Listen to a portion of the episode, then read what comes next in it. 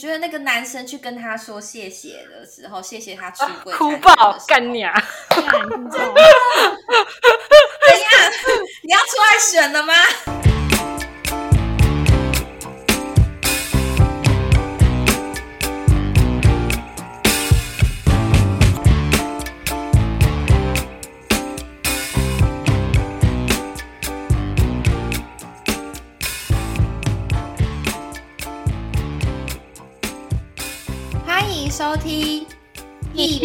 大共醉，我是涵涵。我是雨宁，我是环环。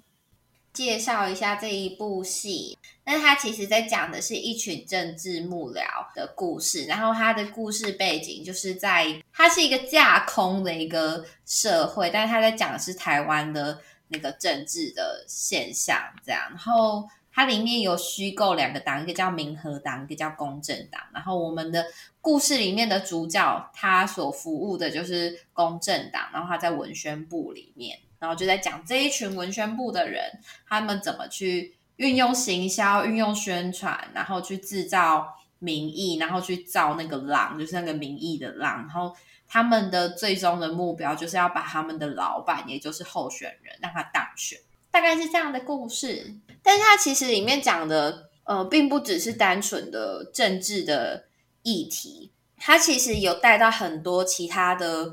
我们台湾社会很贴近，都会遇到的议题，所以即使你不是一个对于政治感兴趣、这议题感兴趣的人，你在看这一部戏的同时，也会对于他其他所讲述到的情节，其实你也会有感同身受。很多人其实对于里面的职场的描写是蛮感动的，蛮有感触的。好，我们今天呢？要讨论的只有一部戏剧《人选之人造浪者》，因为我们实在是太喜欢这部戏了，所以我们今天算是紧急临时加开写稿跟录音，要跟上这波浪。对，我们要跟上这波浪。谁要先来？我先吗？你先。我先吗？哎，我吃冰淇淋是不是都没有声音？干嘛？你想炫耀什么？不是啊，你吃冰淇淋，你就会没有声音啊，你本人就会没有声音。你是把麦克风关掉吗？我怕我来不及笑啊。他只是小心翼翼的吃啦。好，你慢慢吃。那我自己，我是用我自己是用那个大概一天之内看完这部戏，而且我其实很久没有追剧了，然后。就是那个环环就跟我讲说，他看完第一天看完第二第一集，然后他第二天就看完了七集，这整部戏就只有八集。我想说你也太 夸张了吧！然后我自己就点开了这部戏之后，我就一天看完。它真的是很好看哎，我真的是觉得我非常的喜欢林君阳导演跟这一部戏的两位编剧。你们看的时候有有哭吗？哭吗？我老实说，我是每一集都大爆哭哎！每一集吗？每一集，我是就是因为我是看一看，然后看到一半的时候，我就啊，天黑了，我去炒个菜，然后 我觉得炒菜回来之后，觉得大爆哭，那个菜都不用加盐，就是非常咸。对啊，我真的是没有想到，真的没有想到哪些点让你想哭？太多了，我觉得。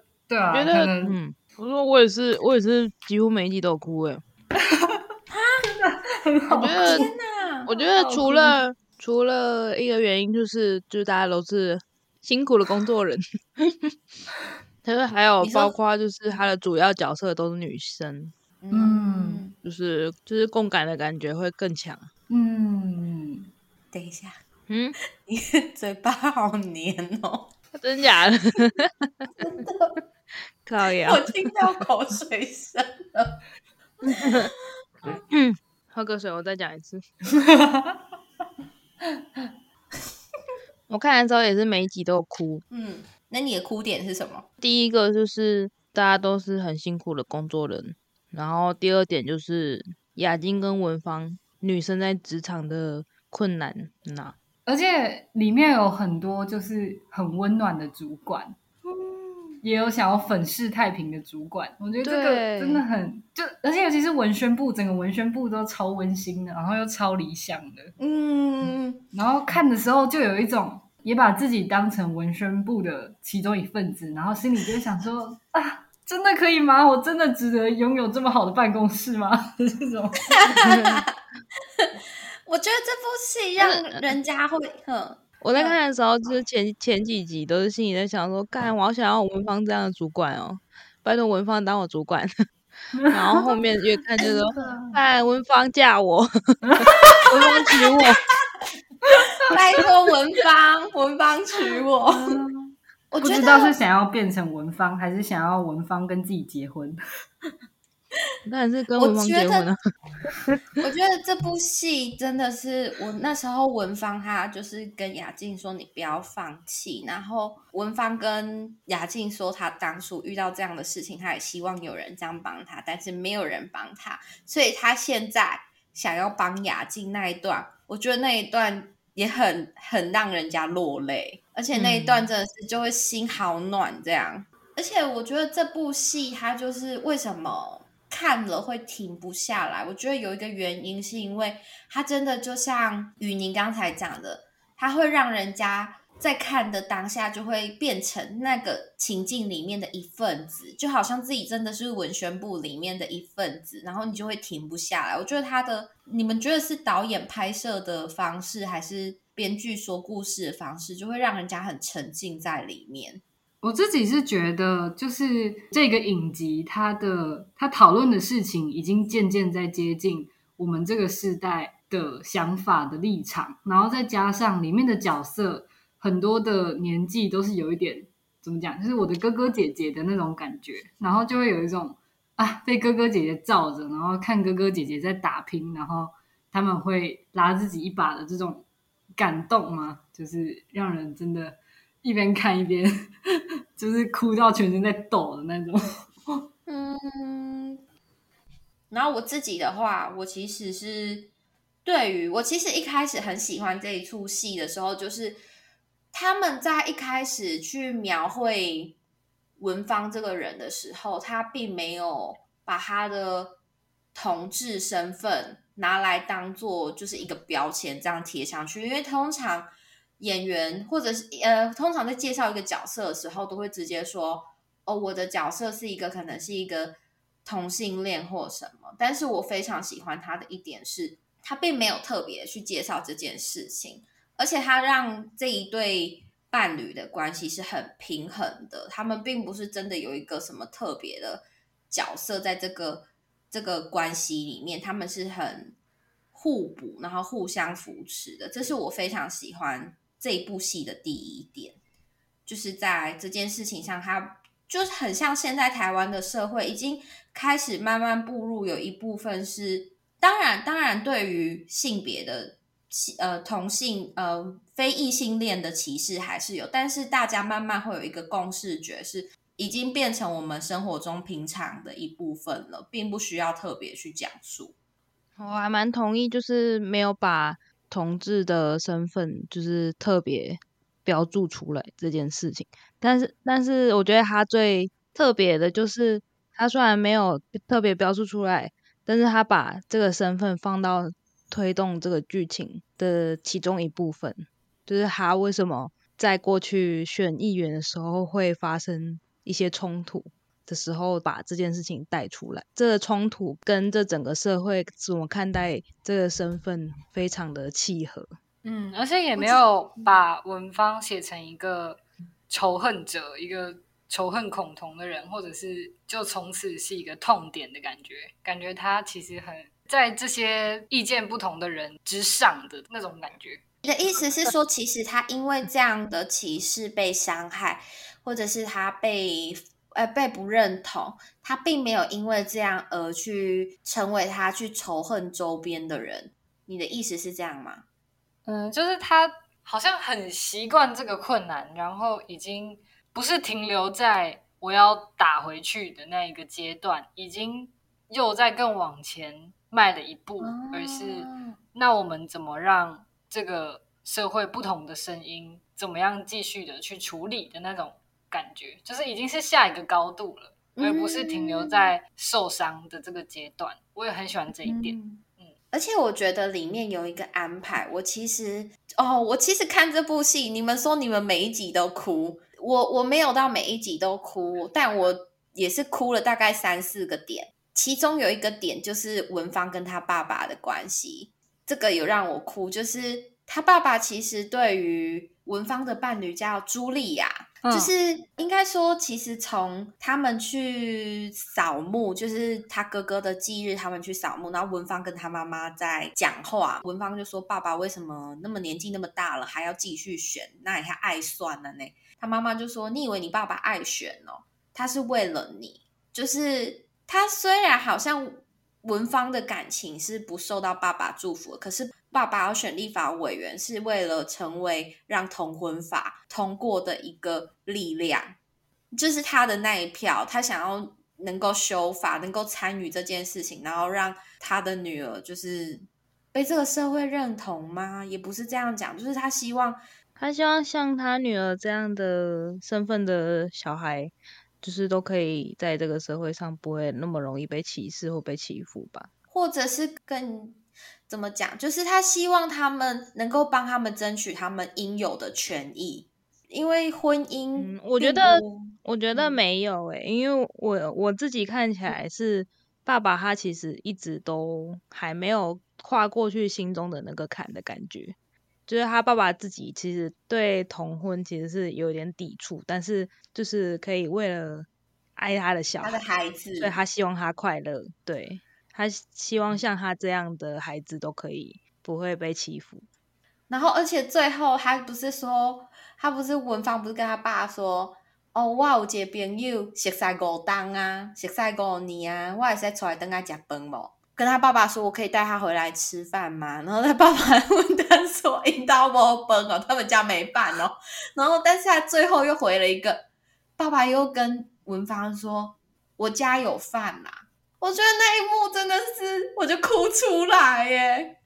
嗯，就像就像缓缓讲的一样，他可能不认，他可能其实同性恋这件事情对于老一辈来讲是一个跨不过去的坎，或者是他们无法认同、他们无法理解的事情。即使不理解，即使不接受，但是他也会因为爱他的孩子，所以他接受这件事情。我觉得这件事情很感动。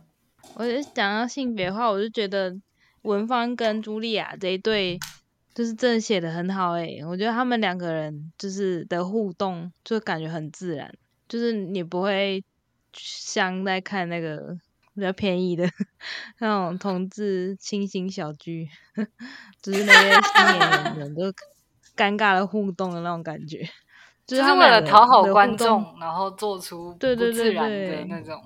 他们两个看起来就是认识了很久的样子，你也不会觉得他们有刻意就是要符合某种大家对女同志的刻板印象，就可能一个比较阳刚，一个比较柔弱之类的。这两个人就是都是站在平等的位置上的互动，超喜欢。而且我我觉得这也是告诉观众，就是爱是一样的的这个观念。嗯。然后还有另外一个性别的议题，就是他在刻画女性在这个社会、在生活上，不论是在家庭里面，还是在职场，或者是这个社会给予我们、给予女性的刻板印象所带来的障碍嘛？就是比如说，我我我看到有一段，我真的是觉得超恶心，然后但是我们生活上真的很常遇到。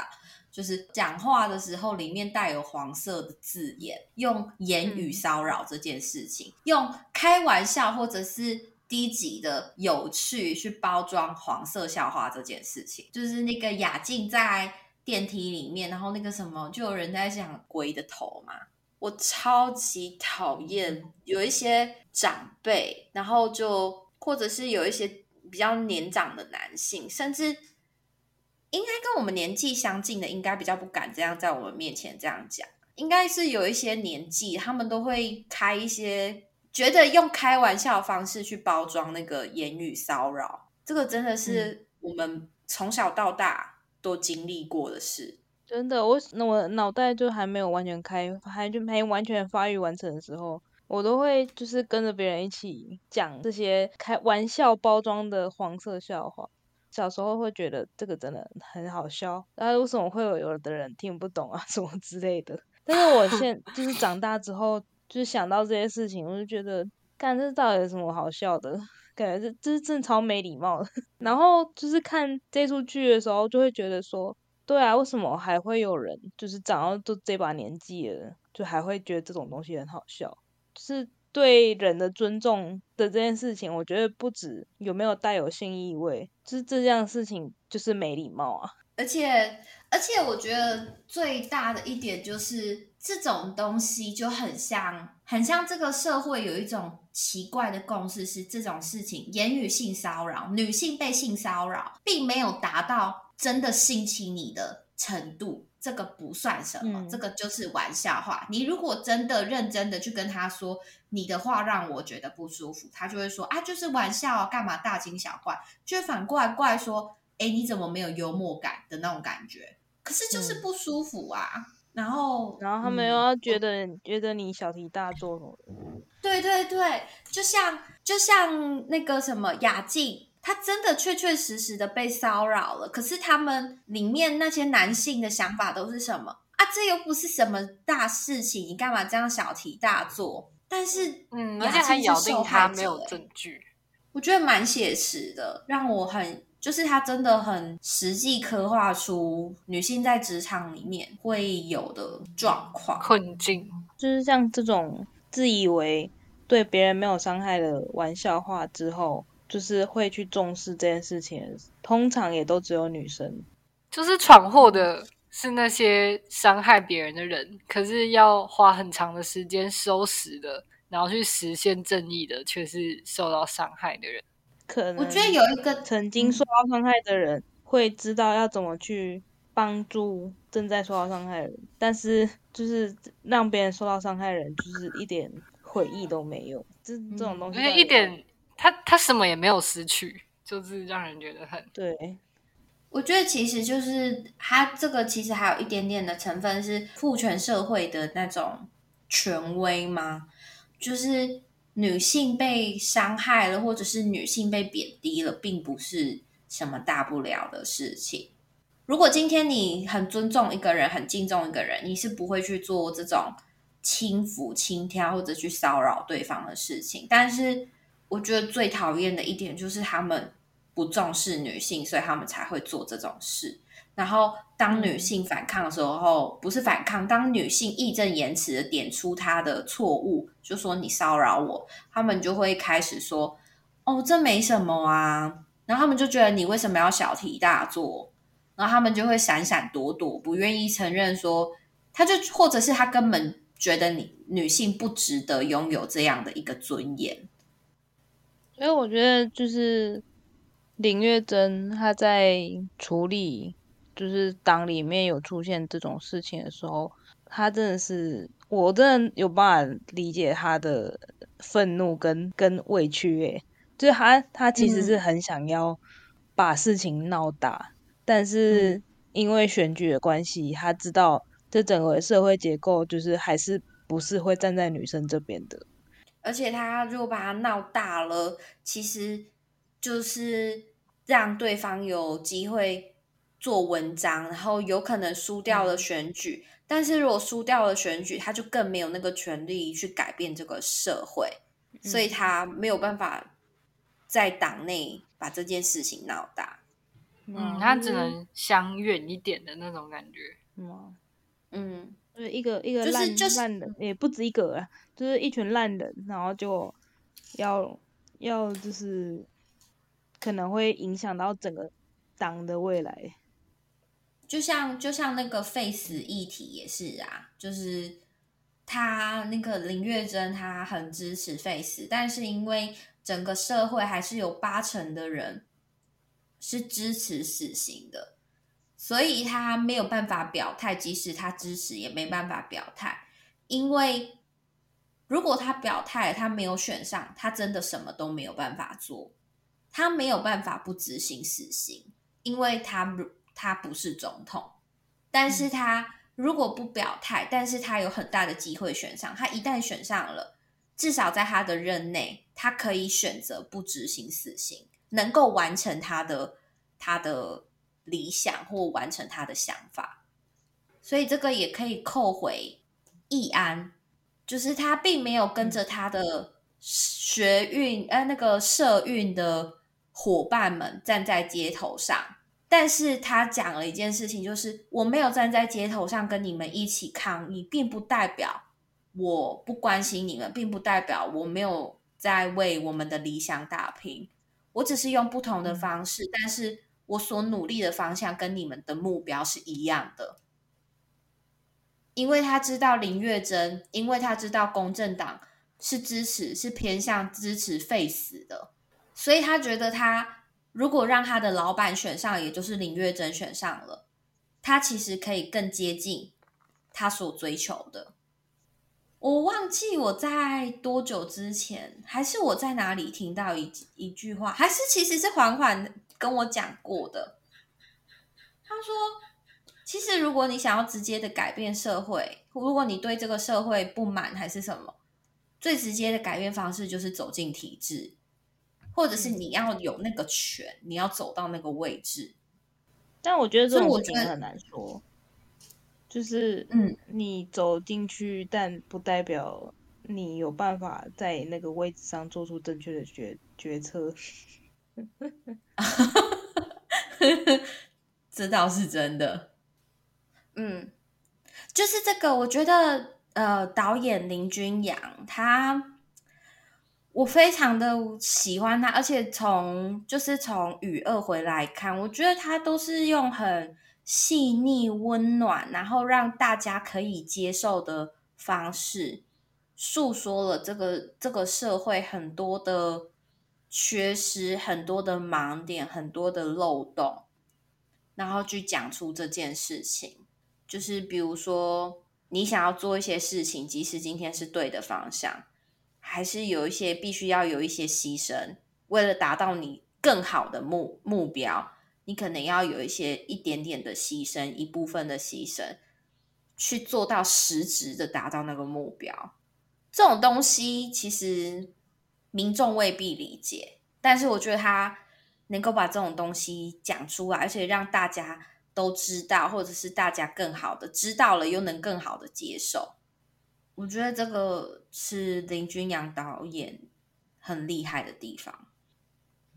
那不然我们现在就用一集一集的方式来讨论一下，我们每集看到了哪些我们自己很喜欢的点。好了，呃，在第一集的时候，有一段是张雅静在公车上，然后她有听见两个年轻的男子在讨论。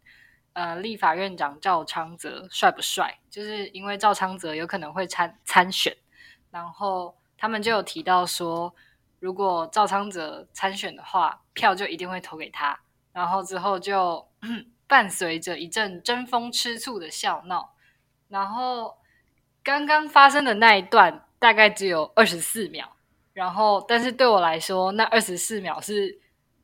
我我觉得我在第一集就知道这一整个都会很好看的很关键的时刻，然后因为嗯，就是因为他们大可以去选择呃很花痴形象的女性来表现，很多民众都只看外表来选人，但是他反而是选了年两个年轻的男子在讨论这件事情，然后让我知道呃对。这一出戏来说，正常人终于指的不再是人的最大公约数，而是任何人，就是任何人都是正常人，都有可能就是陷入这样的处境。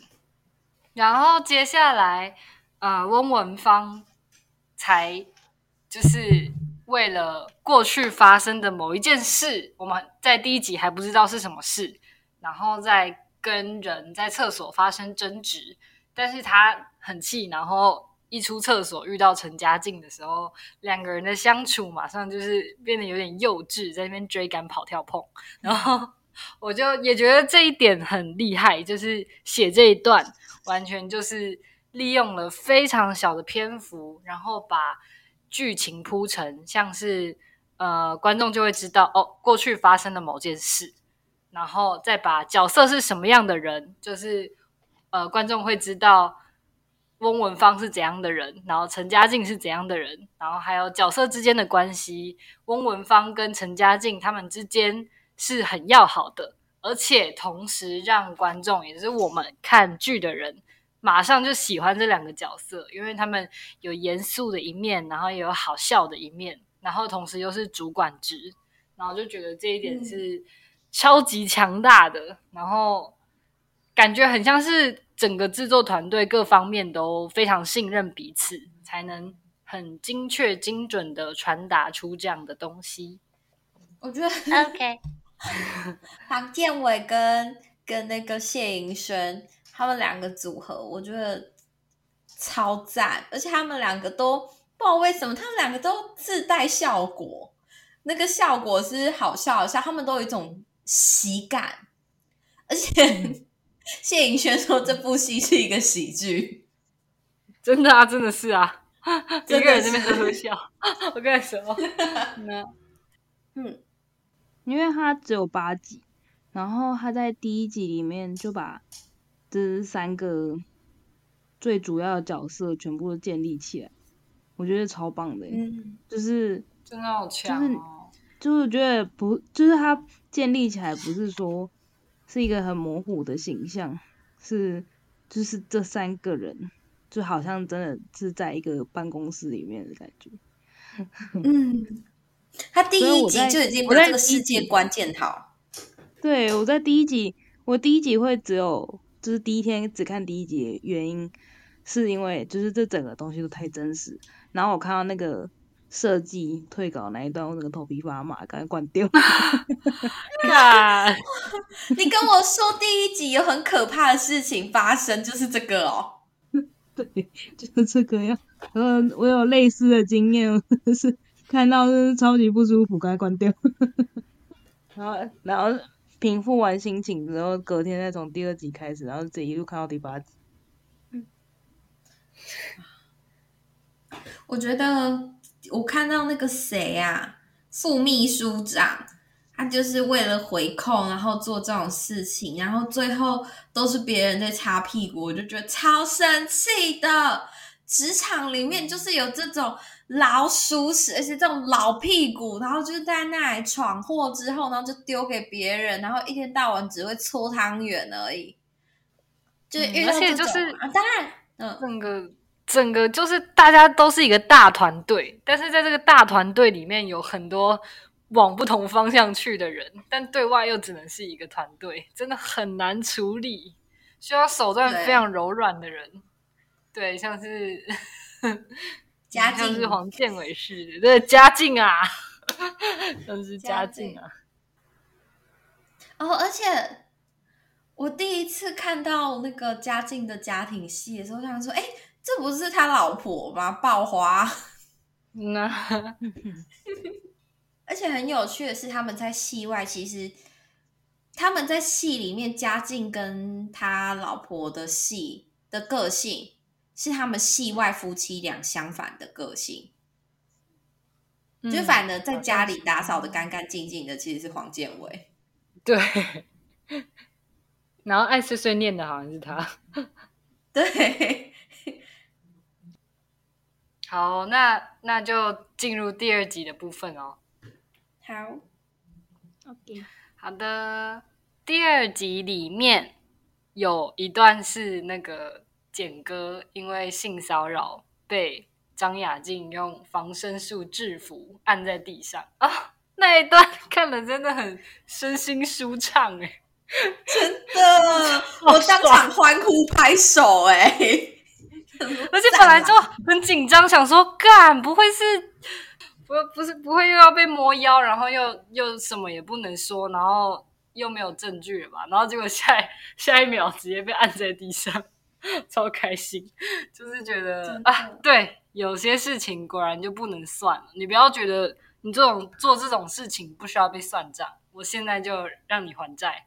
然后，嗯，然后也印证了后面的话，就是上一代行得通的方法，这一代已经不能再这么做了。因为我不确定是不是这一集，但是我有一幕是我记得啊，应该可能不是这一集，可能是后面，但是我想要就刚才这句话，可以可以啊，直接有一幕是副秘书长还是秘书长跟那个简哥的主管，就是那个组织部的呃主任，组织部的主任，他们在讲说什么、啊？现在这个年代已经不一样了啦，年轻人已经不是我们那一套了啦，怎么样怎么样？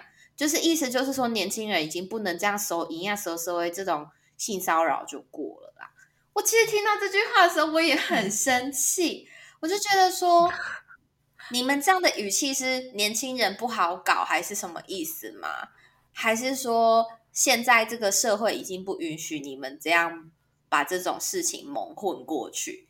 就是被伤害了，就是性骚扰这种伤害人的事情，受害者理所当然应该要受要得到道歉，而不是收营养收收为是一个正常的那种，就是收营养这件事情并不正常，应该要被道应该要道歉才是正常的。然后他的意思就是说，哦，我现在要走正常程序，是因为年轻人很难搞的那种感觉，我不知道了。不过这样一来，他们也刚好知道，如果他们不做出改变的话，他们就准备被取代、被淘汰，就是看了也蛮爽。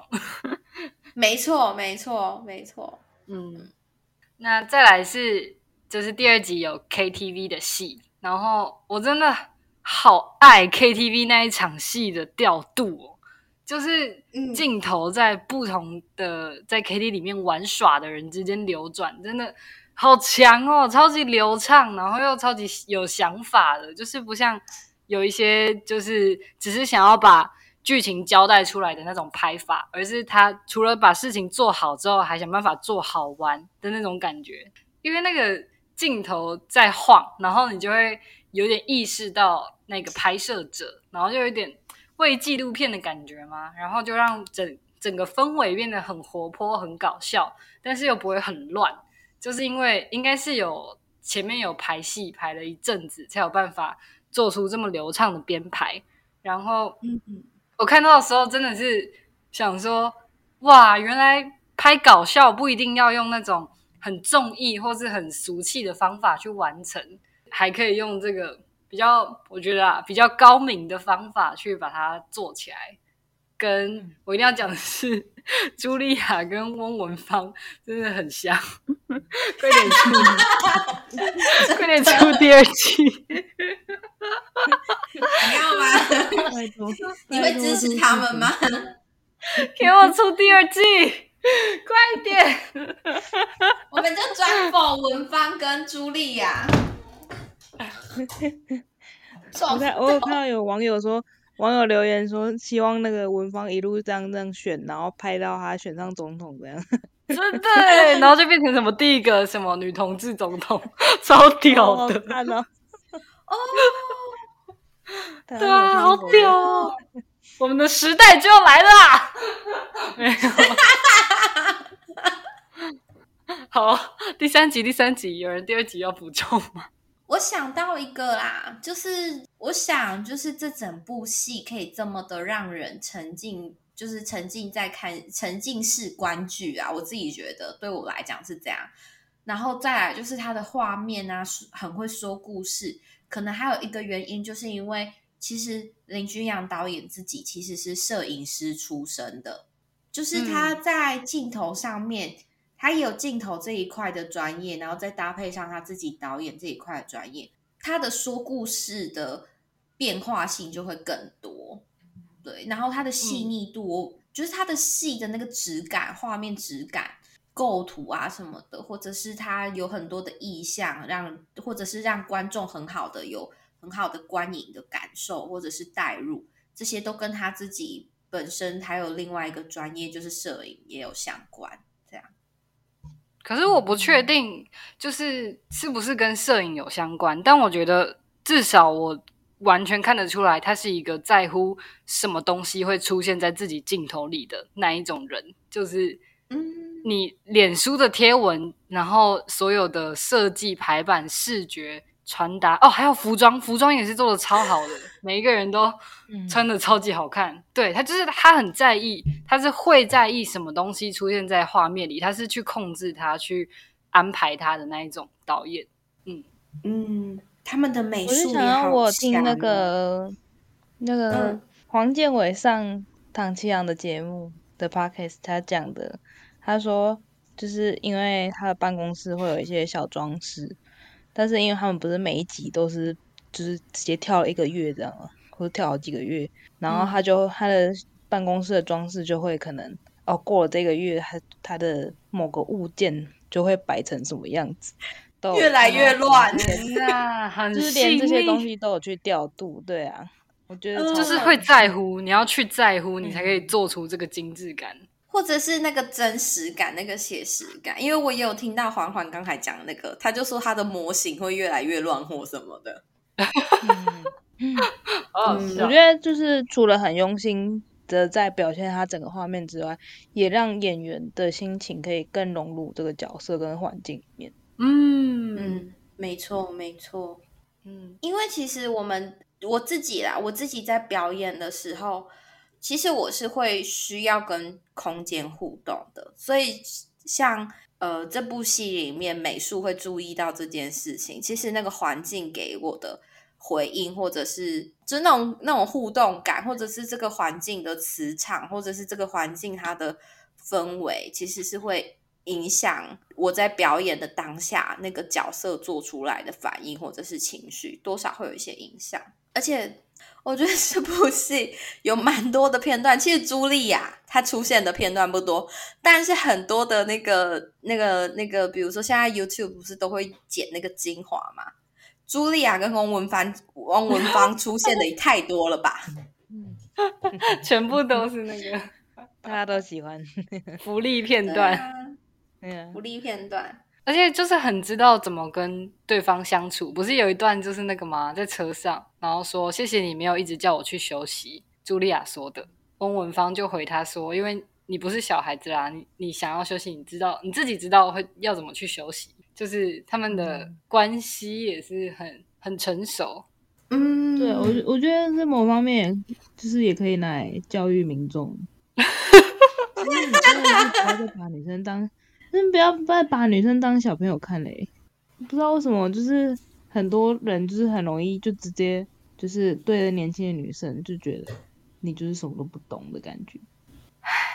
没有好吗？想到就想翻白眼超过18岁。可以对自己负责。我觉得什么都不懂才是才是那超过十八岁的男生吧。谁在在那边给我讲那个黄色笑话，嘴巴剁掉。对啊，嘴巴剁掉。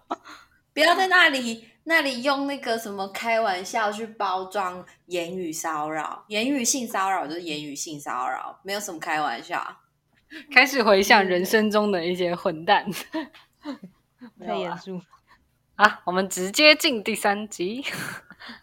啊，第三集的时候呢，有一段是翁文芳跟林月珍在呃车上，然后那个时候翁文芳就问说，为什么明明选民很喜欢自己，然后他的服务也自认为做得很不错，但却还是在当时选输了。然后林愿珍给他的回答是，因为选民不是理性的，然后选民不理性这件事情是现实，所以如果想要继续走在政治的路上，最好尽快接受这个现实。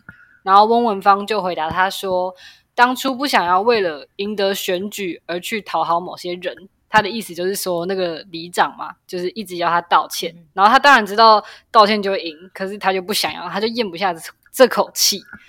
林月珍就回答他说：“那你听起来就是不够想赢。”然后我在看这一段的时候，就是第一次看的时候，就也是会觉得很蛮委屈的，就是蛮不服气的。就是难道我我就是想要坚持对的事情，我才出来选的啊？我坚持对的事情就不能赢吗？那我为什么要坚持？就是一开始会这样想，然后这一幕最后也没有给出一个所以该怎么做的答案。然后后来我就想起，我曾经在网络上看到一个歌手安普，就不知道大家知不知道这个歌手，应该是知道。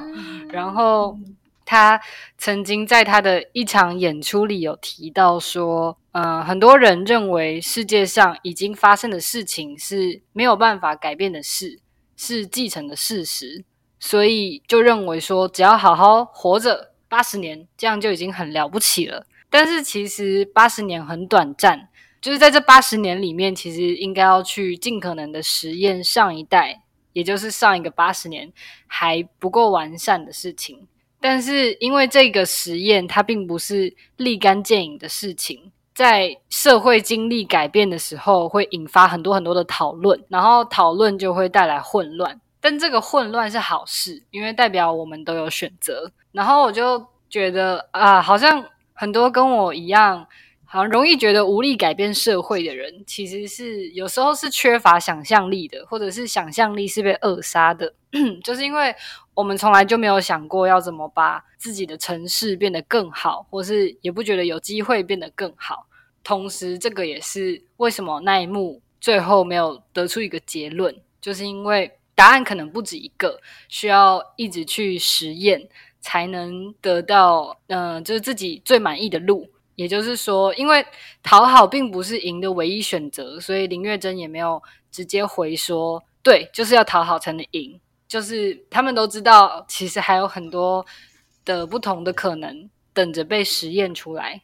这样子，非常的好，赞，非常好，非常好，非常好。这是真的，真的啊，真的，真的讲的非常的好。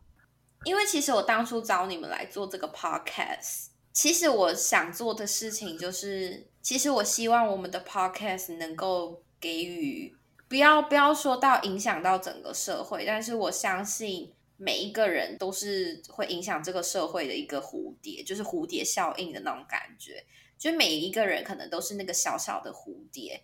但是可以造成很大的影响，所以我就想说，那我是不是可以做一个 podcast？然后就像我们现在在探讨，就是我们之前其实听众们如果从虽然说我们现在目前这个是第三集，但是会发现说，其实我们有在讨论一些议题、一些社会议题或现时现在的时下的一些。就是想要探讨的事情，我们想做的就是能够带给这个社会一些改变、影响，是正向的，或者是并不是真的有什么影响，但是至少可以让大家去思考一下我们所面临的问题，然后，然后也让也也像翁文芳出柜参选一样，就是让那些人、那些同志知道，就是自己并不是在孤军奋战这样。嗯，我觉得那个男生去跟他说谢谢的时候，谢谢他出轨，哭爆干娘，怎样？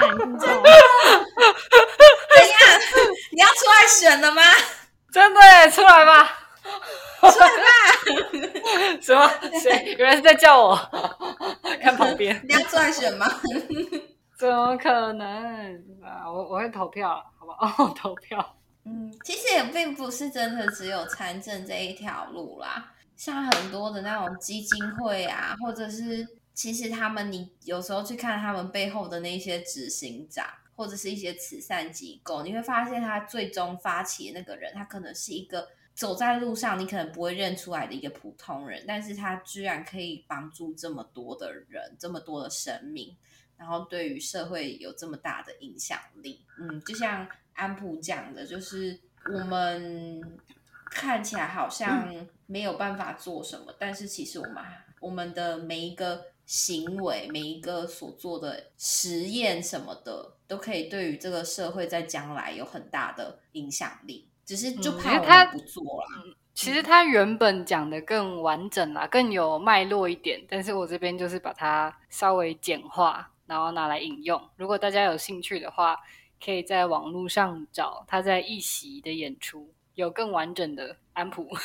OK，我觉得还有一点，就是我我我刚才讲说林君阳导演很会把隐藏起来，但是在这个社会上大家都认同的一个，大家都有感的一的现象表现表达出来，就是那个林月珍的台词，他就说选民不理性，这是事实。但如果想继续走在政治的路上，最好尽快接受现实。就是选民不理性这件事情是事实，我觉得 这件事情没有人明确讲出来过，但是我们都知道。对啊，选民就是有一点像消费者，就是那种看到喜欢的才是买的原因嘛，就是那种消费的理由有各式各样，然后你要去把它推敲出来，然后对症下药的感觉，我的想象啊，所以才会出现。造浪者这个就是应该说，比如说举例立法委员，哈，立法委员他们最主要的工作其实是在，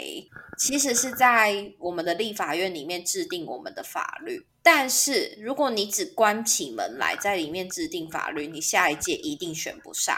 所以立法委员他们还要花很多的时间。去市场里面跟人家握手，他们需要很多的时间，可能去参加人家的婚宴、人家的婚丧喜宴什么的之类的。嗯，就是商品好不好是一回事，然后行销又是另外一回事。